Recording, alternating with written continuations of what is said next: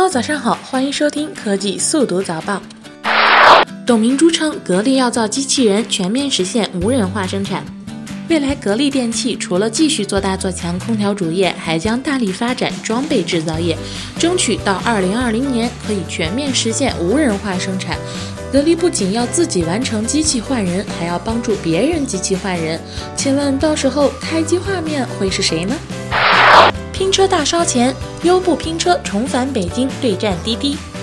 从去年九月匆忙在京上线又下线的优步拼车业务，重新回到北京市场，新一轮烧钱大战不可避免。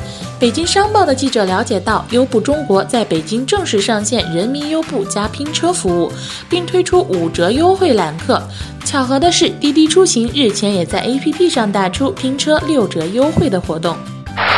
微软吐槽苹果 iPad Pro 和 Surface 完全不能比。去年苹果推出了更大尺寸的 iPad，除了屏幕变大以外，它的定位也有了提升，那就是跟 Surface 一样，主攻专业人士，是一款生产力工具。对于这款设备的诞生，微软表现得很不屑。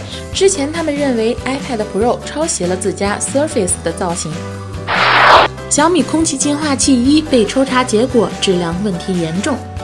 上海市质量技术监督局昨日发布《二零一五年上海市空气净化器产品质量监督抽查结果》，公布了四家不合格产品名单。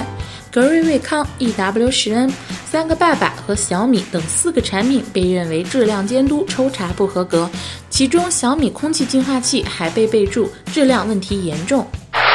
好了，本期的科技速读早报到这里就结束了，让我们下期再见吧。